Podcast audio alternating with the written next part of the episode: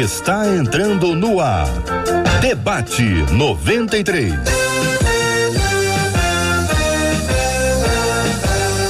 Realização 93 FM. Um oferecimento Pleno News. Notícias de verdade.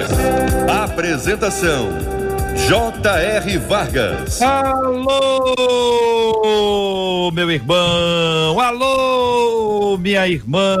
Aqui fala J.R. Vargas. Estamos de volta, começando aqui mais uma super edição do nosso debate 93 de hoje. Que a bênção do Senhor repouse sobre a sua vida, sua casa, sua família, sobre todos os seus, em nome de Jesus. Bom dia, Marcela Bastos. Bom dia, JR. Bom dia aos nossos queridos ouvintes que participam com a gente através do WhatsApp 21 96803 8319 96803 8319 nossos convidados especiais, nossos debatedores de hoje presentes aqui na nossa tela. Você vai acompanhando com a gente aqui pelo rádio em 93,3. É a 93 FM com você, ouvindo, acompanhando a gente no aplicativo da 93 FM. Eliezer, solta as feras, Eliezer. No Facebook, no canal do YouTube da 93 FM. Todo mundo ligado, conectado, participando com a gente. Seja muito bem-vindo aqui no programa de hoje a pastora Márcia Torres, o pastor Cléo Holanda, o pastor César Carvalho Carvalho, todo mundo aqui já preparado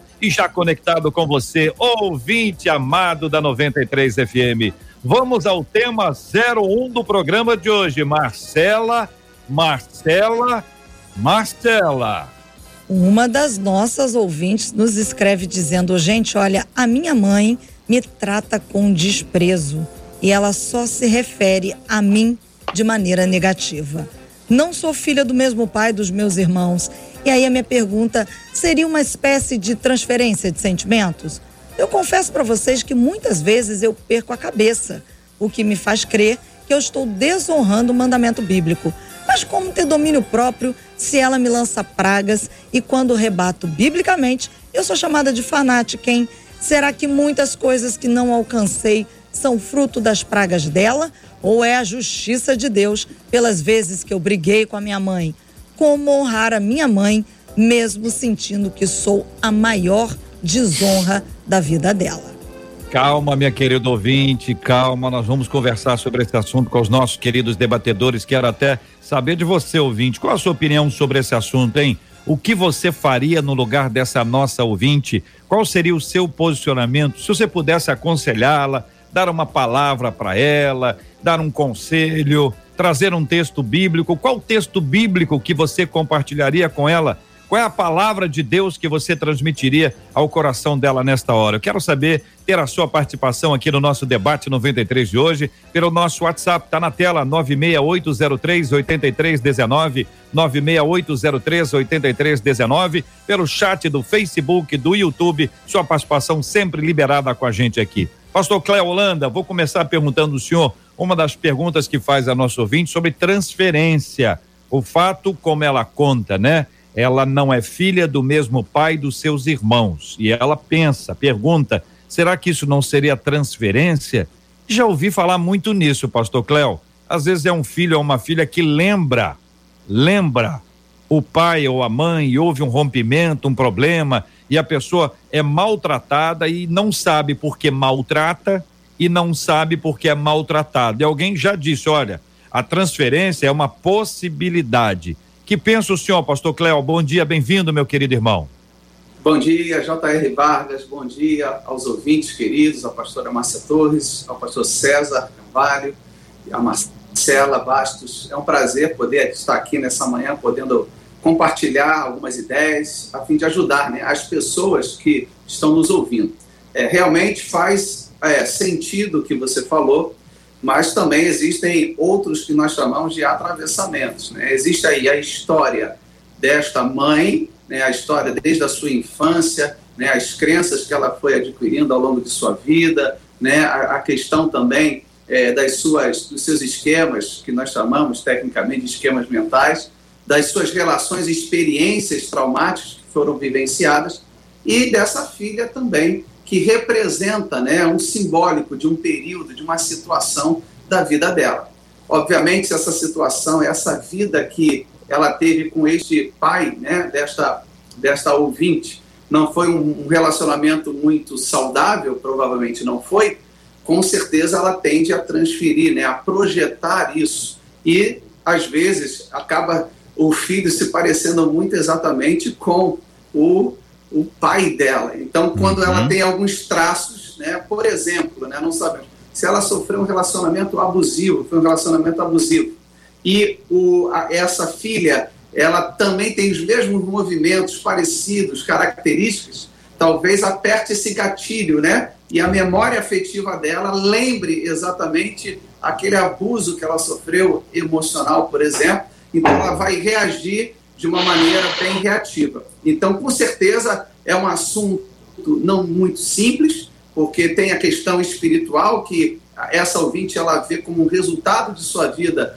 é, questionando se realmente ela é tão ruim assim, e nós vamos tentar ajudar da melhor maneira possível Muito para bem. que todos né, sejam abençoados. Então tem a questão da transferência e o senhor disse também que tem uns atravessadores aí, né? O que que acontece entre lá e cá. Pastora Márcia Torres, também ah, existem aqueles queridos e amados ouvintes que até neste caso específico aqui ah, se sentem desprestigiados e alguns são filhos dos mesmos pais, mas percebem que há uma preferência por um dos filhos. Pode ser que a mãe prefira um, o pai prefira outro, ou pode ser que pai e mãe prefiram um ao outro. E isso naturalmente gera uma sensação ruim dentro de casa, né, pastora Márcia? Bom dia, bem-vinda, pastora. Bom dia, JR, bom dia, pastor Cléo, pastor César. Alegria estar aqui de volta, depois de um longo tempo. É, realmente, pastor, há, como o pastor Cléo já falou, há muitos atravessamentos e se nós pudermos aqui trazer uma ajuda para essa nossa ouvinte, já terá sido de grande proveito, né? É, me, me veio à mente, quando eu estava lendo o relato dela, né, de uma mãe narcisista. E aí vamos fazer uma, uma divisão aqui entre transtornos de personalidade narcisista, que é uma coisa que precisa de ajuda psiquiátrica e tratamento psicológico, e traços a mães e a pais que têm traços de narcisismo, que é o que ela faz com esta filha. Joga maldição, tem preferência pelos filhos que é do pai e não por ela, né? Então, a preferência por um dos filhos, ou de um ou mais filhos, pode entrar também por vários fatores. Por exemplo, se eu tenho um filho que a personalidade dele, o temperamento dele é parecido com o meu, eu tenho uma tendência muito maior de me dar melhor com esse filho. Mas isso não me dá a liberdade ou oportunidade de não amar os outros e não tratar os outros com a mesma deferência que eu tenho que tratar esse que parece-se mais comigo. Isso é, é, é altamente possível, né? Nós temos casos na própria Bíblia que mostra para nós o que acontece, qual o resultado de preferência de um, do pai ou da mãe por um dos filhos. Pode resultar em tragédia. Às vezes não tragédia física, mas uma tragédia emocional muito grande. Uhum. Porque é, parece natural a gente dizer que a mãe ama, mas aqui nós estamos diante de uma mãe que não ama, né? sem afeto natural, que a Bíblia fala em 1 e 2 Timóteo 3. O que é uma pessoa sem afeto natural? Para nós é normal pensar que as mães amam, mas essa mãe não ama. E além de não amar, ela coloca culpa, porque esse é um traço, é uma característica do traço de personalidade narcísica. Ela culpa, ela joga culpa e é em nome de uma lealdade que ela quer que a filha tenha com ela, do tipo assim, eu sou sua mãe. A mãe narcísica, ela faz isso. Ela não recebe, ela não busca da filha um retorno natural, mas ela coloca uma culpa, eu sou sua mãe. Olha como você me responde, olha como você me honra, olha como você fa fala comigo. Então, isso é, é, é, bem difícil, como o pastor falou, tem muitos atravessamentos. É, não dá para a gente simplificar muito aqui, mas nosso intuito é ajudá-la e mais no final falo mais alguma coisa sobre como. Mas o, a preferência dentro do caso, essa coisa de olhar para um só, é muito complicado e isso acaba trazendo também transtorno na vida dos outros. É. E acaba fazendo com que esses próprios filhos que são preferidos também é, tratem esse não querido de forma ruim, já como se fossem é inferiores. Exatamente. É, esses atravessamentos, então, e essas transferências, essa pers perspectiva é, com esse olhar é, de narcisismo, Pastor César, leva nosso ouvinte de alguma forma a trazer uma fala que é muito concreta, né? Confesso que muitas vezes perco a cabeça, o que me faz crer que estou desonrando o mandamento bíblico. Esta é a frase que eu destaco para o senhor fazer as suas observações. Querido pastor César, bom dia, bem-vindo. Bom dia, JR, bom dia, Marcela, bom dia, pastora Márcia, pastor Cléo. Muito tempo, né, Cléo, que a gente não se encontra, mas ainda há oportunidade. É, de verdade, JR, esse uhum. mandamento da palavra de Deus, honrar pai e mãe, para que se prolonguem os seus dias sobre a face da terra, tem se tornado um, um, uma espécie de desafio uh, por conta das relações adoecidas que nós temos percebido uh, ao longo da jornada e desta, desta forma hoje, como já foi dito aqui, narcisista de olhar a vida não só como pai, mas também eu poderia incluir uma forma individualista, uh, onde as pessoas se autovalorizam demasiadamente. O que ocorre é que em nenhum lugar da Bíblia, e eu não quero trazer mais peso para nossa irmã, que já sofre tantas questões, mas nenhum lugar da Bíblia diz que nós devemos honrar pais que nos tratem bem, que nos ajudam, que nos. Eh, de alguma maneira nos, nos tratam com dedicação, com amor, com a devida é, resolução das nossas necessidades e carências. A Bíblia só vai falar que nós devemos honrar os pais e as mães, sejam eles bons ou maus. Então, o desafio é, de fato, não querer transformar o outro numa relação onde a minha honra seja agente de transformação, mas transformar o meu próprio coração numa relação com o Pai uh, Celestial que me empresta e me ajuda capacidade para viver além daquilo que eu posso, além das minhas próprias carências e, e ter sensibilidade para ir além disso. E quando ela fala disso e ela vai tocar no seu, na, na, no seu e-mail, na sua carta, ela vai tocar muitas questões sérias no que diz respeito à própria vida, a, a, aquilo que ela entende que vai, deve conquistar, como alguma coisa que seja algum alguma, objetivo de alcançar alguma coisa, como na verdade ela precisava simplesmente se abrir para receber. E nessa questão uh, da honra, de verdade, uh, nós precisamos olhar para os nossos pais não pelo exercício da paternidade que eles fazem, mas por quem eles são não é simplesmente se eles são bons ou maus, porque se for assim, eh, nós vamos ter algumas questões. Por exemplo, os filhos de algum, algum criminoso, é, que seja um criminoso de que cometa barbaridade, o filho desse homem ou dessa mulher deveria honrar seu pai e sua mãe? O que seria honra nesse caso? Então, nós não somos desobrigados por conta da maldade de quem quer que seja, tanto meu pai quanto da minha mãe. Eu sou levado pela palavra a honrá-los. Mas honrar no sentido não de depender deles, não de ter uma carência na minha alma, mas resolver isso de maneira a, a viver de, de forma saudável a minha relação. Muito bem. Ah, eu quero ouvir a voz dos nossos queridos e amados ouvintes, lembrando que a gente está entrando agora, gente, na, nessa perspectiva. Não sei se já te aconteceu, se você já ouviu, já falou. Você pode ter ouvido, não ouvido você de você ou para você, mas sobre alguém, como ter domínio próprio se ela, a mãe, lança pragas. E mãe, quando lança uma praga, pelo amor de Deus, hein? Olha, não sai com essa roupa não que vai chover. E olha, o céu pode estar azul, de repente, nuvens negras surgem e cai um toró violentíssimo, dizem. Ah, e quando rebato biblicamente, quer dizer que a mãe lança a praga, a menina rebate biblicamente. Imagina o, a, a conversa, ela é chamada de fanática.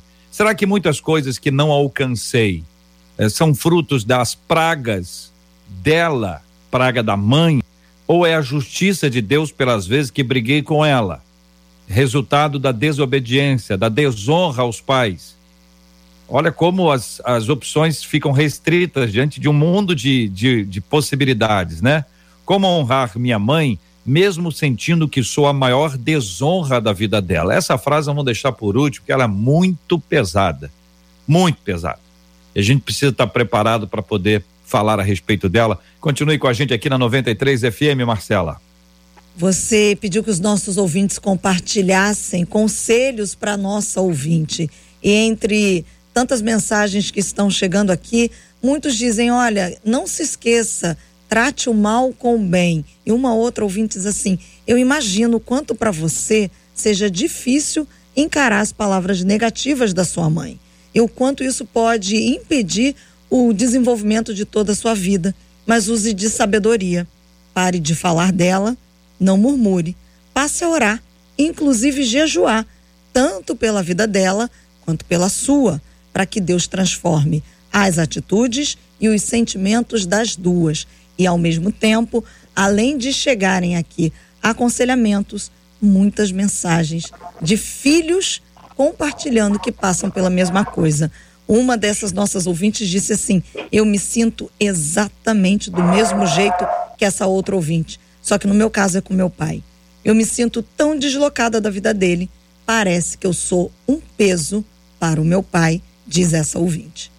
Olha, ouvintes queridos, que Deus abençoe. Tem aqui a solidariedade, o carinho de todos nós da 93 FM, desses debatedores que estão aqui prontos para servir, para te ajudar, para tratar esse assunto com, transpa com transparência, é, biblicamente, com muito amor, para que vocês sejam abençoados.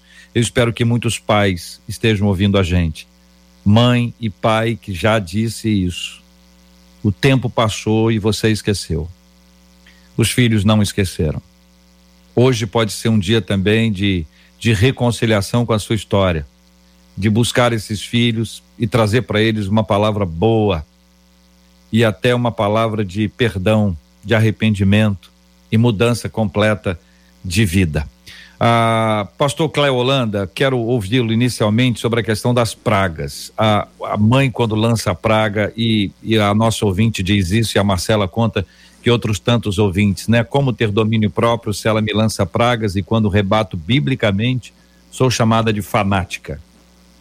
É interessante porque isso acaba é, ligando exatamente naquilo que a pastora Márcia Torres falou a respeito do narcisismo.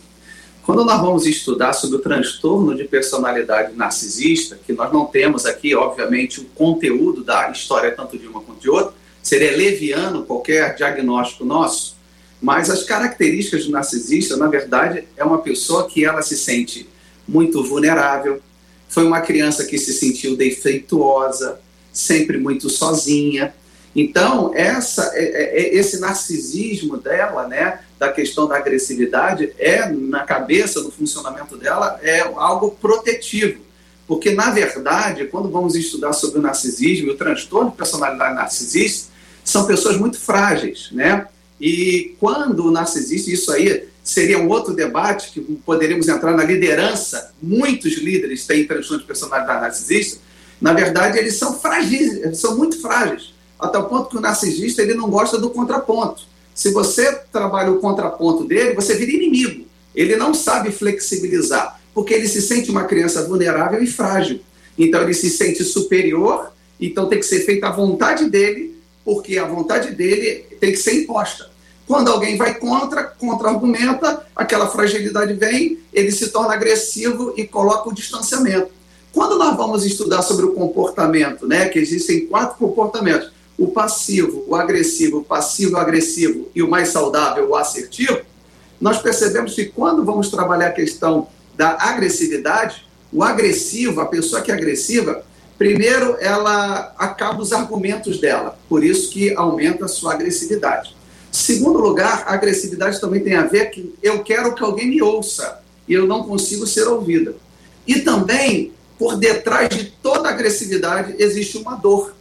Então, qual é a dor dessa mãe? Será que ela recebeu afeto? Será como é que foi a criação dela? E ela, naquele grito de querer, talvez, esse movimento né, da filha é, compreendê-la, obedecê-la. E aí eu entro exatamente na questão do pastor César, perfeito de honrar, mas esse mesmo versículo fala, né? Aí vou botar pegando que os pais não devem irar os vossos filhos, né? Então, qual é o movimento que ela faz? Ela faz um movimento bem narcísico de ameaça.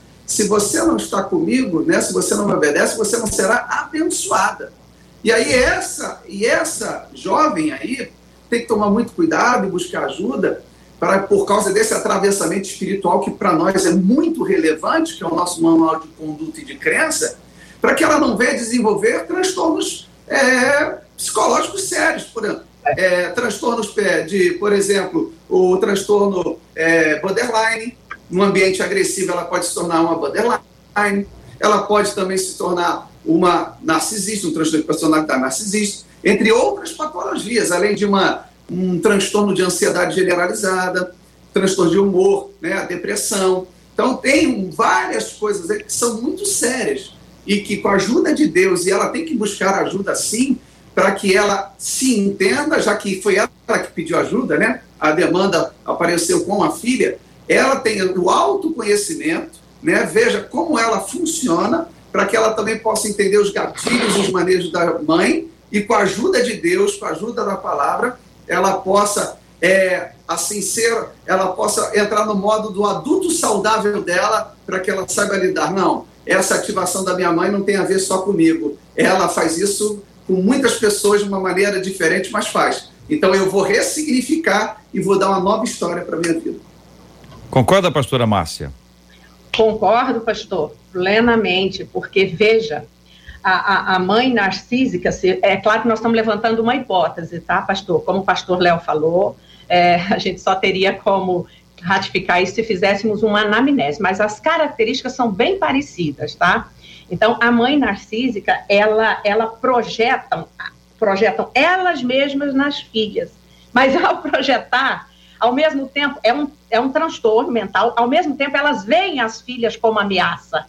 Por isso elas jogam todo esse peso, peso de culpa. E veja que não é uma culpa pura e simples, você fez isso. Ela traz todo um corolário que está descrito aí, embolado nessa história de vida, que o pastor Cléo já falou, né? Que ela joga a culpa ali para ratificar aquilo. É, a mãe, a, a, característica narcísica, por exemplo, ela, se o filho ganha um troféu, vamos né, dar um exemplo, ela vai dizer que aquele resultado, o troféu que ele ganhou, é porque, na verdade, ele tem característica dela, que parece com ela, que veio dela, até da genética dela. Então, é, é uma coisa muito forte e eu queria dizer para nosso ouvinte o seguinte: a Bíblia diz no livro de Provérbios que a maldição sem causa ela não se cumpre. Quando a sua mãe jogar maldição em você, não olhe para você, olhe para ela e pense e diga para você mesmo: isso é dela, isso não é meu e nem é pelo que eu estou fazendo. Isso é algo que está com ela. Nisso aí, pastor, ela vai ter assim uma, uma tática rápida e muito simples para ajudar ela no momento de confronto, porque quando nós estamos sendo confrontados, nós temos a tendência de pegar tudo aquilo que está sendo dito e jogar aquilo para dentro como se fosse culpa nossa. E nesse caso, se for esse o caso, se essa mãe tiver todos esses distúrbios aí, não é a filha, vem dela, é algo da história dela. Então, quando você faz esse bloqueio na sua mente, isso não é meu, essa raiva, essa ira, essa culpa que eu estou ouvindo é da minha mãe. No momento em que ela fizer isso, e outra coisa, ela pode até repetir isso em voz baixa para ela mesma, que o nosso cérebro já processa isso aí no momento e dá para ela uma força para ela sair, não, a, não deixar entrar dentro dela, na mente, no coração, todo esse peso. Porque isso é uma coisa de momento, mas isso fica remoendo, como o pastor falou, pastor César falou, dias, né? A pessoa vai levando aquilo com ela. Então, é, é uma tática e uma técnica simples. Pense sempre, não é meu. A raiva, a ira e a culpa que ela me lança é de algo dela. Isso já vai ajudar você muito, ouvinte. Que Pastor César, querido, sobre essa perspectiva dessa nossa resposta bíblica, né? Ela é chamada pela mãe de fanática porque responde biblicamente. Possivelmente a mãe tem uma, um, um pensar religioso, espiritual diferente dela. Como resistir, hein, pastor? Porque de vez em quando imagino que a pessoa diga, você vá de retro, tra, traga uma, tá amarrado, ou traga uma palavra é, dura que pode ser dita é, passant, mas tem um significado complexo se levado a ferro e fogo na perspectiva literal. Como responder, pastor César, com amor, apesar de toda dor e sofrimento? É, essa é uma questão, e eu entendo que os meus pares hoje à mesa é, têm toda uma, uma capacitação a, além bíblica é, para os assuntos da alma, né? E, e, mas eu gostaria de, de, focar em duas questões que ela mesmo diz. Uh, a primeira delas é quando ela diz que ela uh, precisa conquistar o fruto do Espírito. Bem, o fruto do Espírito, como a palavra diz, é resultante não de uma conquista humana, mas de uma fé e de uma esperança numa relação com o Senhor. Sendo ele um fruto do Espírito, ele vai surgir a partir de uma relação com Deus. Então, não busque controlar as suas emoções, busque de fato se relacionar com o Senhor a tal ponto de que esse relacionamento frutificará na sua própria vida. Sendo assim, não será uma conquista, será apenas um resultado uh, prático numa vida de uma relação profunda. Agora, eu, eu entendo que essa questão uh, da resposta e de responder biblicamente tem causado muitos transtornos em vários relacionamentos, principalmente evangélicos que usam a Bíblia de verdade eh, como uma espada de um gume só é, que está sempre disposta a atacar e a cortar e dilacerar o outro. E a Bíblia nunca tem essa finalidade. Nós nunca podemos resistir às pessoas com a Bíblia apenas para dizer que estamos garantindo o nosso acerto. A Bíblia ela vai falar muito mais profundamente a minha alma do que simplesmente funcionar como uma espada de ataque na direção do outro. Lembrando sempre que, na perspectiva paulina, é, a nossa luta não é contra a carne nem contra o sangue. Então, quando ela responde à sua mãe, mesmo que usando argumentos bíblicos, a maneira de fazê-lo pode revelar que, eh, na verdade, são apenas palavras extraídas de um livro e não as verdades é, é, incrustadas na alma humana a partir de uma relação com o Senhor. Porque o próprio Cristo, quando é, confrontado, e na verdade, quando ele ensina o Sermão da Montanha, ele vai citar: se alguém bater no seu rosto, ofereça-lhe a outra face. Então, sem essa perspectiva de verdade, de agressividade, nós podemos, uh, uh, sem sombra de dúvidas, suportar aquilo que o Cristo suportou. Lembramos-nos lembramos que quando o Cristo, debaixo de terrível dor e sofrimento, olhando para aqueles seus algozes, olha para o seu pai e na sua relação com ele consegue dizer perdoa-lhes porque eles não sabem o que fazem. A partir da, daquilo que estamos ouvindo aqui hoje, talvez essa mãe não saiba o que está fazendo. E quando ela não sabe, eu que sou o, a revelação do Cristo para minha casa, preciso agir como Cristo e não como as pessoas que usam o Evangelho ou a Escritura para rebater as contrariedades da minha vida. Essa chave é muito importante. Pai, perdoe-os que eles não sabem o que fazem, porque normalmente quando nós somos ofendidos, nós partimos eh, da, do princípio de que a pessoa não apenas sabe o que está fazendo, como está fazendo de forma intencional, proposital para nos destruir. É raro pensar não, ele não ele não está sabendo o que está falando. Ela não sabe, ela não tem noção do peso da fala dela na minha vida. É muito difícil se pensar assim. Vejam como o evangelho pode nos ajudar a pensar e a repensar a nossa vida e aquilo que a gente escuta e aquilo que a gente sofre. É a fala de Jesus, que depois é repetida por Estevão, de alguma forma isso é aplicado na vida dele. Vamos trazer isso à memória, gente. Marcela! por aqui muitos dos nossos ouvintes pedindo para que seja explicado a questão da preferência. Se pais e mães podem agir com preferências, porque os filhos garantem que são preteridos em razão dos seus irmãos. Já muitas mães nos se comunicando aqui com a gente dizendo, olha, eu não prefiro meus filhos não, mas cada um tem um jeito e eu os trato de acordo com o jeito de cada um. Então, vou jogo a bola para vocês. Responder essa aí, vão responder essa agora aqui, Marcela, porque essa é muito fácil. Pastora Márcia vai responder isso rapidamente, porque essa é uma, é uma pergunta muito fácil.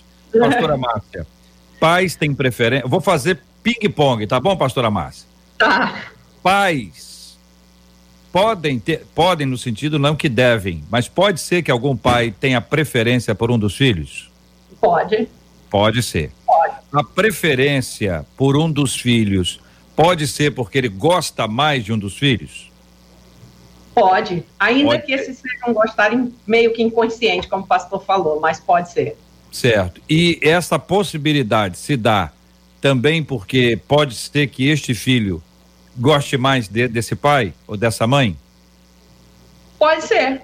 Pode ser. Pode Agora, acontecer. Vamos, vamos para o outro lado. Agora está soltinho aí para falar o outro lado. Ah, ah para mim falar? Isso, o ah, outro okay. lado. Eu, eu perguntei o que pode, que isso tá. tudo pode. Agora, tá. isso não deve. Conta aí para gente. Não deve, exatamente. É, é, e volto nas questões que eu já falei. É muito fácil, por exemplo, JR, você ter um amigo que ele tenha característica de personalidade e temperamento parecida com a sua. É o amigo perfeito para você. Mas quando isso já vai para o casamento, na minha área, que eu trabalho com casais, eu vejo que isso dá muito atrito e muito embate. É lindo, maravilhoso no início, mas depois sabe uma coisa que você cansa de alguém igual a você mesmo? E quando os temperamentos são diferentes no casamento, parece que há um certo equilíbrio. Então, essa é uma área também, e, por exemplo, o pai que tem aquele filho, eu tive três. Um falava ok.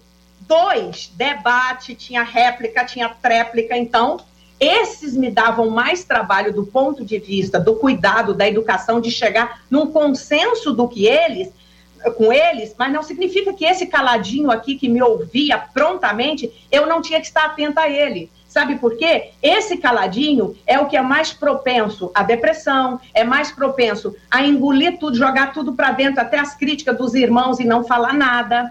Então, nós temos essa tendência também por isso. Eu vejo, é, um, é uma vertente em que os pais preferem esse filho mais quietinho, esse filho que me obedece prontamente. É claro que o pai, às vezes, é mais fácil para o pai, mas não significa que é, o pai tenha que ter preferência por esse aí. E às vezes, esse que está quietinho, ele precisa até mais de atenção para esses uhum. lados de coisas emocionais e daquilo que guarda, do que esse filho que chega, fala na lata, fala o que pensa, não tem filtro no que vai falar. Ele é aquilo ali, ele é previsível. O filho que fala tudo, ele é previsível. Então, muitas vezes, os embates dos pais são com os filhos mais questionadores, com os filhos que não obedecem tanto. Então, a preferência pode vir por aí.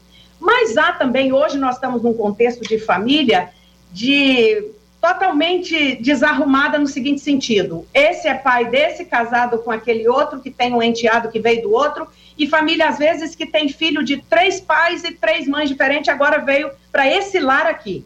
Essa é a configuração das famílias de hoje.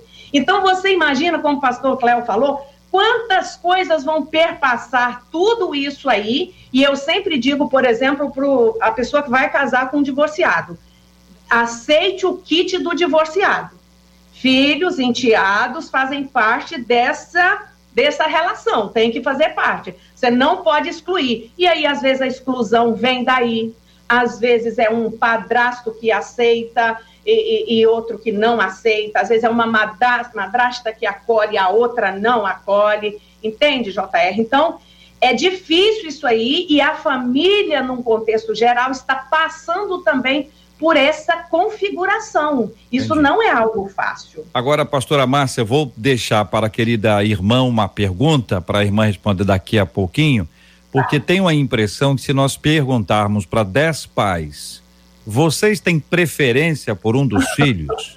Provavelmente, coisa de 11, 12, dos 10, vão dizer que não, claro que não. Amo os dois, os três, os quatro, da mesma forma. Como Sim. identificar se está havendo preferência ou não? Tá bom?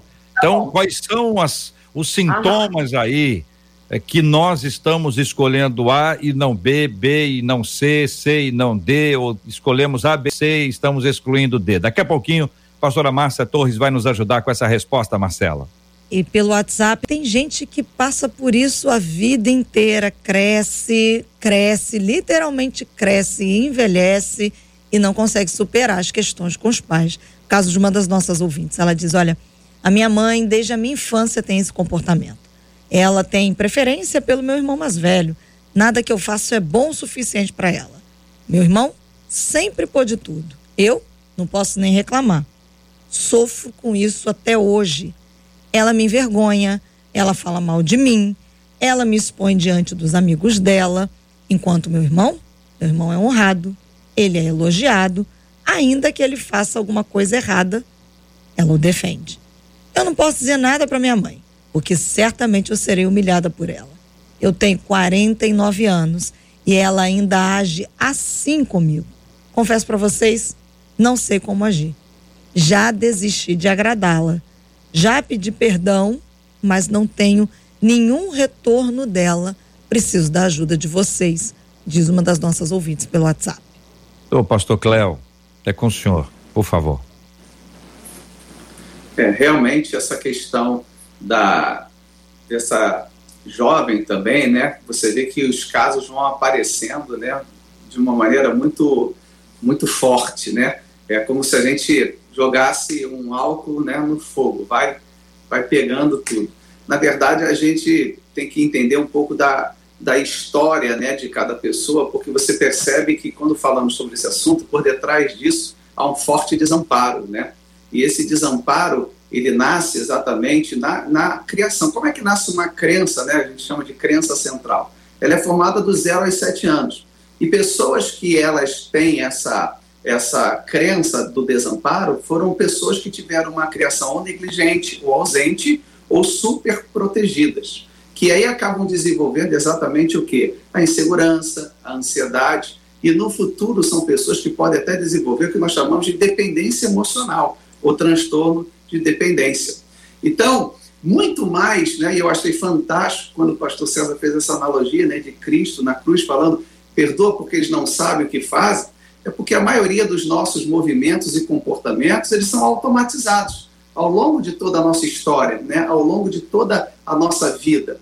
Então, como a maioria né, das pessoas fala assim, não, Deus me conhece muito bem e eu me conheço. Eu posso lhe afirmar, como psicólogo clínico, que a maioria das pessoas elas não se conhecem. Elas pensam que se conhecem. Então, é, para lidar com essa dor da ouvinte, eu acredito que se ela mergulhar um pouco né, na sua história de vida, se mergulhar um pouco, buscar uma ajuda, certamente ela vai ver que esse desamparo é possível ser tratado, é possível ela é, ter uma vida, né, botar esse desamparo assim na gaveta e entender que com Cristo, né, ela trabalhando a sua autonomia emocional, a sua autoestima, ela vai ter saúde emocional, ela vai ter saúde para poder caminhar e com certeza, ao invés de ficar olhando muito ao redor, porque eu não controlo o que o outro faz, mas eu posso sim mudar a minha vida e ter uma vida, como Jesus disse, né? Eu vim para que tenham vida e vida em abundância.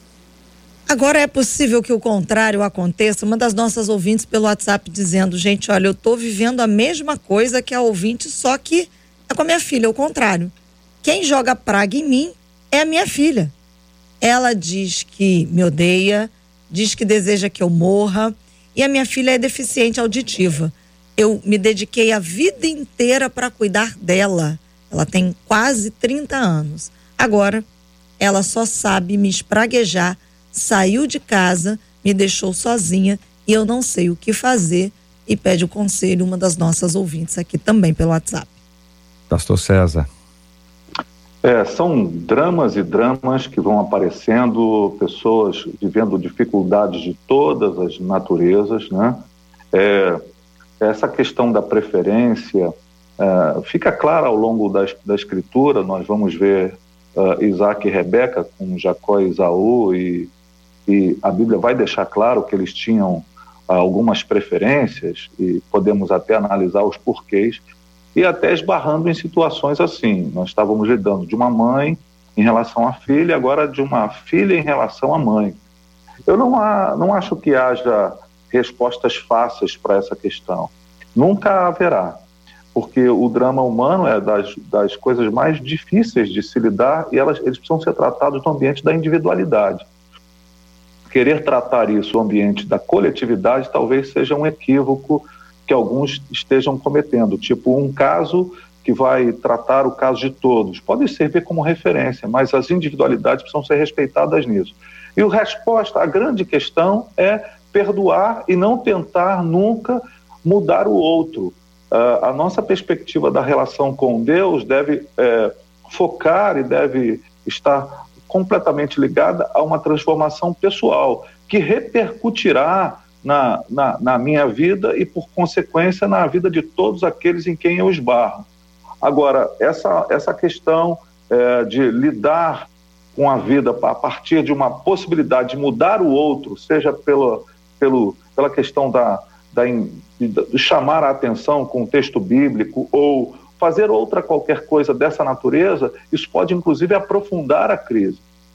Então, não tente resolver, não tente discutir, não tente ter razão, são conselhos práticos. Simplesmente perdoe essa insanidade da pessoa que está cometendo contra você, viva uma relação de profundidade com o Senhor, deixe que o Espírito Santo o transforme profundamente e, e, e, desfrute as consequências dessa transformação nas relações interpessoais que cada um de nós tem, respeitando sempre o drama de cada um. É dolorido, viu? São muitas as histórias de abandono. Uma das nossas ouvintes diz assim: Eu entreguei o meu abandono a Cristo, meu abandono emocional a Cristo quando eu aceitei. Porque ele diz que se o seu pai e sua mãe te abandonarem, o amor dele seria suficiente. Ela diz, e foi exatamente o que aconteceu comigo na minha vida. O amor dos meus pais não foi suficiente, eu fui abandonada emocionalmente e consegui é, ser suprida no amor de Deus, é o que compartilha essa ouvinte. Uma outra ouvinte diz aqui pelo WhatsApp: é, Como eu esperei por esse tema no debate? Meu Deus, parece que tudo que estou escutando é sobre a minha vida. Meu pai faz exatamente tudo isso comigo. Eu não entendo tanto ódio gratuito e também não consigo entender porque tanto se prega Efésios falando sobre o, a honra que os filhos devem dar aos pais, mas pouco se fala da visão da nossa ouvinte que os pais não devem provocar os seus filhos a ira. É a questão dessa ouvinte pelo WhatsApp. Vamos lembrar que os textos são casados. Os textos não podem ser lidos desconectados. Os textos bíblicos, eles fazem parte de um contexto. Quando se lê um, tem que se ler o outro, porque isso ajuda a gente a entender, a entrar lá na mente do, do, do escritor que foi inspirado pelo Espírito Santo. Então, o Espírito Santo nos leva a fa fazer essa pesquisa mais abrangente para a gente entender. Então, eventualmente, pode ser que haja um descuido na fala, mas a Bíblia não falhou. Quem falha é quem não fala. A Bíblia não falha porque ela nunca deixou de falar sobre esses assuntos. E às vezes, pais também erram porque desconhecem a Bíblia. Você percebe como é importante estudar a Bíblia, conhecer a palavra? Ao conhecer a palavra de Deus, nós vamos entender plenamente isso. Esse é o mesmo contexto que fala de relacionamento entre marido, esposa, esposa, e, e, e fala sobre o amor e fala sobre o respeito. Então, existe uma construção de Deus pensando na família. A Bíblia não falha. Às vezes é a gente que não fala e porque não fala, falha. Pastor Cléo Holanda, eu pergunto ao senhor: será que muitas coisas que não alcancei são fruto das pragas dela? Ou é a justiça de Deus pelas vezes que briguei com ela? é uma das perguntas que faz a nossa ouvinte. Olha, eu acredito que nenhuma coisa e nem outra. Né? Como a pastora Márcia Torres falou de um texto muito interessante, Provérbios 26, 2, né? que a maldição sem causa não se cumpre. Nós acreditamos num Deus misericordioso, nós acreditamos num Deus de graça, e acreditamos num Deus que ele não olha o efeito, mas ele olha a causa. Né? Percebemos nitidamente uma total disfuncionalidade né, da mãe, da filha e dessa relação. Então, eu acredito que, obviamente, o que, que é uma crença? Crença é uma experiência vivenciada ou algo aprendido que se torna uma verdade absoluta, ou algo repetido várias vezes. Tanto é que todos nós que aqui estamos acreditamos em Deus por quê? Porque tivemos uma experiência, e essa experiência se tornou uma verdade absoluta em nossa vida. Se você começar a falar para um filho que, olha, você não vai dar para nada, você não vai dar para nada, obviamente, com os acontecimentos né, que a vida proporciona, que não são de sucesso sempre, essa, essa pessoa, essa criança, esse adolescente, esse adulto, vai internalizar que ele é um fracassado. Da mesma maneira, se a mãe falar, você é um abençoado, você vai chegar, os acontecimentos até positivos vão internalizar ele, que não seja exagerado para não virar um narcisista. Mas, tudo bem. Mas ele equilibrado, ele vai internalizar essa crença. Então, eu acredito que a Bíblia ela é muito clara, né, que Romanos 12, 2 fala da renovação da mente. Ou seja, se ela, Paulo, Jesus falou muito de espírito e Paulo falou muito de mente, né? Paulo falou a mente de Cristo, Paulo falou em Filipenses 4:8, tudo é que é puro, tudo que é louvável, se alguma virtude há, isso que ocupe o vosso pensamento. Então eu acredito que ela internalizou e gerou uma crença de tanto que a mãe roubou a praga, ela com a questão da crença, né, espiritual e focando só nas coisas negativas da palavra de Deus, né, das correções, das disciplinas, as coisas não andam, o que que faz? O acontecimento reforça e gera aquela crença e ela internalizou isso. Então, eu acredito que ela possa desconstruir através da palavra de Deus, porque pode ter certeza, a Bíblia fala que em Cristo são mais que vitoriosos, a Bíblia fala maior aquele que está em nós do que está no mundo, e tantos outros versículos. Eu acredito que nesse caso aí, não é uma questão espiritual, de praga, nem de justiça. Eu acredito aí que Deus age com misericórdia e graça, e se ela desconstruir essa crença e construir novas crenças, a vida dela vai mudar, assim como ela percebeu o movimento com a mãe. E aí eu lanço até aqui fora da sua pergunta, mas uma deixa, se possível. Por que ela não pergunta para a mãe, no momento que estiver calmo, sereno e tranquilo, como é que foi essa relação que ela teve com esse pai dela? De repente ela era bem mais nova, ela criou uma grande expectativa e aí acabou tendo uma grande frustração e isso gerou uma dor que até hoje ela não está conseguindo dar, lidar com essa dor até hoje. E aí, evidentemente, acaba projetando nessa relação essa frustração, né, esse, essa dor, joga na filha e aí entra todos os atravessamentos que, infelizmente, na verdade, está acontecendo. Porque por detrás disso, o que eu percebo, talvez, é que tenha um grande abandono e uma grande dor, e a partir disso a coisa começou a desgringolar. E a gente vai ver essa história sendo mudada pela graça do Senhor em nome de Jesus. Já já nós vamos estar orando por esse assunto. Pastora Márcia, como identificar que os pais, né, e essa é, é especialmente para os pais, quando eles infelizmente estão criando uma preferência, ou pelo menos apresentando assim, essa palavra, gente, vai ser muito importante para os filhos que podem perceber que os pais estão agindo assim, mas não é para trazer nenhum tipo de posicionamento negativo, pelo contrário, nossos pais podem ter essas questões que apresentam a sua imperfeição. São resultados do pecado. O pecado nos tornou imperfeitos. Então, assim como você não é perfeito, perfeita, também não queira perfeição do próximo. A gente tem que ter misericórdia e perdão.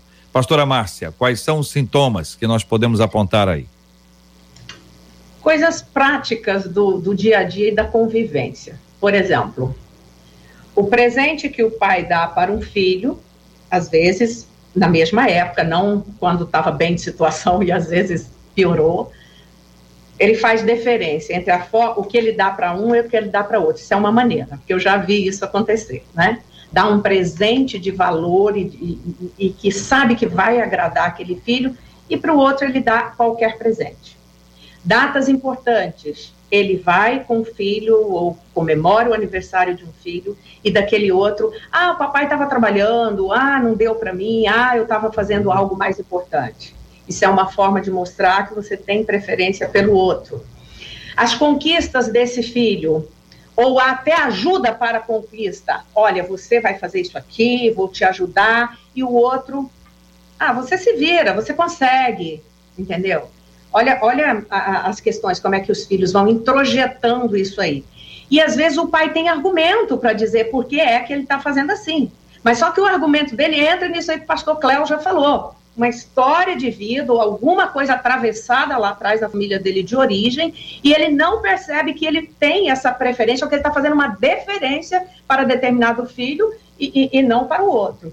Quando se tem dois filhos, né, isso é, é, é, mais marcante ainda. Quando se tem vários, que não é muito a característica das famílias atuais, né, é um, dois, no máximo três, como a minha, mas é, é isso fica bem evidente fica bem perceptível, né? É, é aquele pai que sempre está arrumando um momento para sair, para conversar com o filho, sempre está chamando o filho para fazer alguma coisa junto com ele, e aí entra a característica de personalidade. Ah, mas eu chamo o seu irmão é porque o seu irmão atende, o outro não atende, certo? Mas ele chama o outro para não para aquela atividade agora que esse aqui gosta, mas ele vai com o outro na atividade que o outro gosta. Isso mostra que ele tanto está tá, tá fazendo para esse aqui, como está fazendo para o outro ali. Essas são assim algumas das atitudes uhum. práticas Prática. do dia a dia, simples, uhum. simples, e tem outras mais elaboradas, né? Como no caso aí de Rebeca, o pastor César já falou, né? De Esaú e Jacó. Se você lê aquele texto ali, eu fico arrepiada quando eu leio aquele texto, porque Rebeca, ela tramou, ela disse para Jacó: olha, que caia sobre mim a maldição, vai lá e faça isso, para enganar o próprio marido. Né? Isso já é uma coisa mais elaborada que chega a um nível até de uma certa perversidade. E nós estamos falando da família dos patriarcas. Então, tudo isso JR, vai mostrando a preferência por um dos filhos. Agora, tem filho que, por exemplo, dependendo também do temperamento, da personalidade, o pai não deu uma coisa para ele igual deu para outro, ele vai chegar, que é isso, pai? Ah, eu quero também.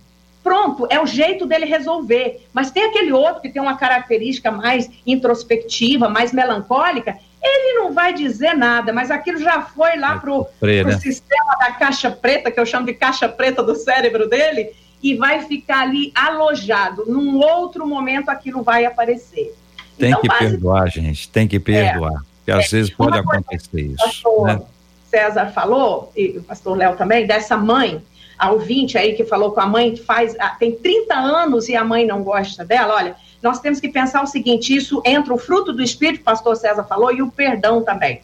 A mãe que não veio, passado, a mãe que não vem, presente e futuro, e a mãe que não virá. Se você tem 30 anos, não espere dessa mãe afetividade e maternidade. Agora, o que, que eu faço mesmo, praticamente, de forma prática, para me suprir isso aqui? Pastor César já falou, pastor Léo já falou, mas eu quero acrescentar mais uma dica. Olha no teu entorno e no teu redor quantas pessoas gostam de você, querem estar com você, prezam e gostam do que você faz, até mesmo na sua comunidade evangélica, se você é evangélica, é, aproveita, porque às vezes nós focamos essa mãe que não veio, não vem, não virá, e esquecemos, isso nos prejudica com tanta gente boa que está aqui no nosso entorno, que se doam, que faz links afetivos e legais conosco, por causa dessa mãe que está aí comprometida, como eles já explicaram. Entende, José? E há, e há uma ação espiritual, a ação de Deus, para dar uma equilibrada nisso. Às Sim. vezes, de onde onde você não está esperando ali, vem e traz ali o equilíbrio. Exato. Pergunta final que faz a nossa ouvinte, vou pedir que vocês tragam para nós respostas bem objetivas, pastor César, como honrar minha mãe, mesmo sentindo que sou a maior desonra da vida dela?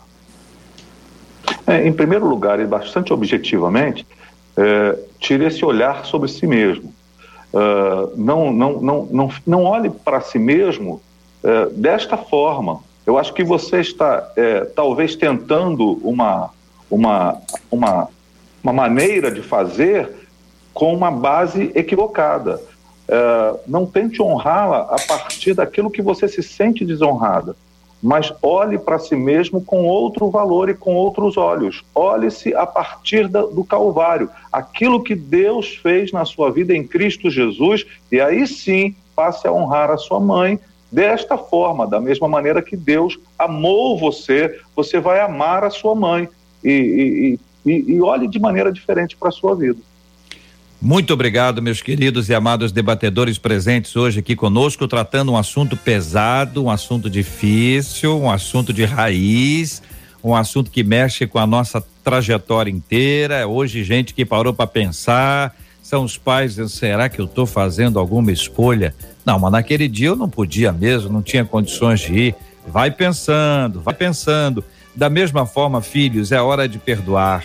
Não guardem isso no coração não alimentem brigas com seus irmãos e irmãs por causa disso, porque houve uma preferência ou porque ela ou ele foram bajuladores e ficaram mais pertinho e por causa disso ganharam as coisas e você não. Isso em família grande é uma festa, tem sempre um caso assim. Tenha compaixão, tenha misericórdia, estenda a sua mão e abençoe. Quando você abençoar, você vai ver que livramento de Deus vai ser operado sobre a sua vida e como as pessoas ao seu redor serão abençoadas pela sua palavra. Pastor César, muito obrigado, querido. Um grande abraço, Deus abençoe. Um abraço, JR, a todos os queridos que aqui sentaram-se a essa mesa, Marcela, todos os nossos ouvintes e agora aqueles que nos enxergam para além dos ouvidos, né? que estão nos vendo também. Deus abençoe a todos. Muito obrigado, pastor Cléo Holanda. Um abraço para o senhor, pastor Cléo. Um abraço, J.R. Vargas, a Marcela, a todos os ouvintes, pastora Márcia, pastor César. Muito obrigado pelo carinho e até a próxima. Muito obrigado, pastora Márcia Torres. Um abraço. Obrigada, JR. Prazer em conhecer, pastor César, pastor Cléo. Primeira vez que estou vendo. Marcelinha, muito tempo que eu não te via. Um beijo. Deus abençoe que estejamos ajudando a nossa ouvinte nessa manhã. Marcela Bastos, obrigado, um abraço. Ao mesmo tempo que foi um debate difícil, de mensagens difíceis que a gente recebeu, nós também recebemos muito retorno. Eu vou ler dois desses retornos aqui, é, contando daquilo que Deus faz.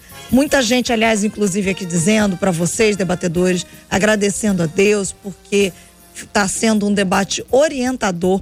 Mas uma das nossas ouvintes mandou para a gente pelo WhatsApp dizendo assim: Bom dia, debatedores, que debate tremendo. Eu passei por isso. Eu me sentia odiada pelos meus pais, pelos dois.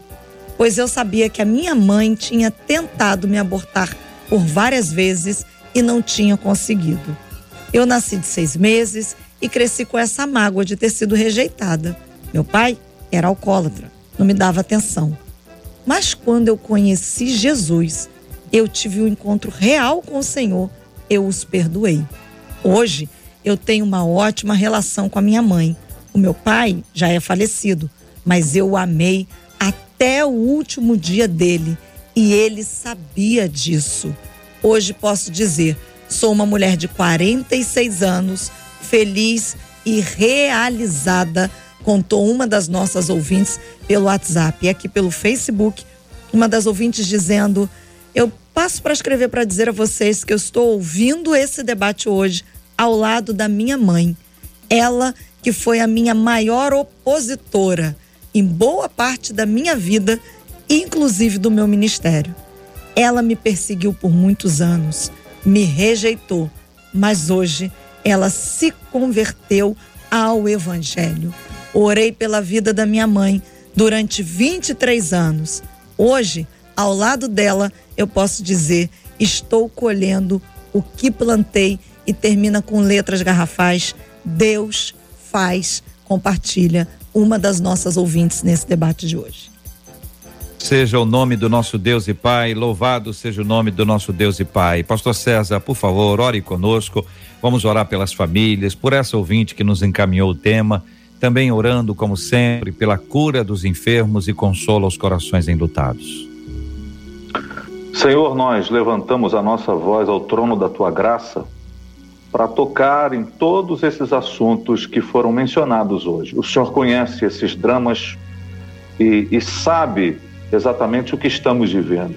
O Senhor, na encarnação, sofreu abandono, sofreu tantas coisas, mas superou e perdoou as pessoas. Nós entendemos que o perdão é o caminho, Senhor. Portanto, pedimos, abençoa-nos com essa capacidade de perdoar a todos aqueles que nos ofendem, que nos agridem, que geram demandas na nossa alma. Pedimos a tua bênção sobre todos e a tua cura sobre os enfermos. Oramos em nome de Jesus. Amém. Amém. Que Deus te abençoe. Você acabou de ouvir Debate 93.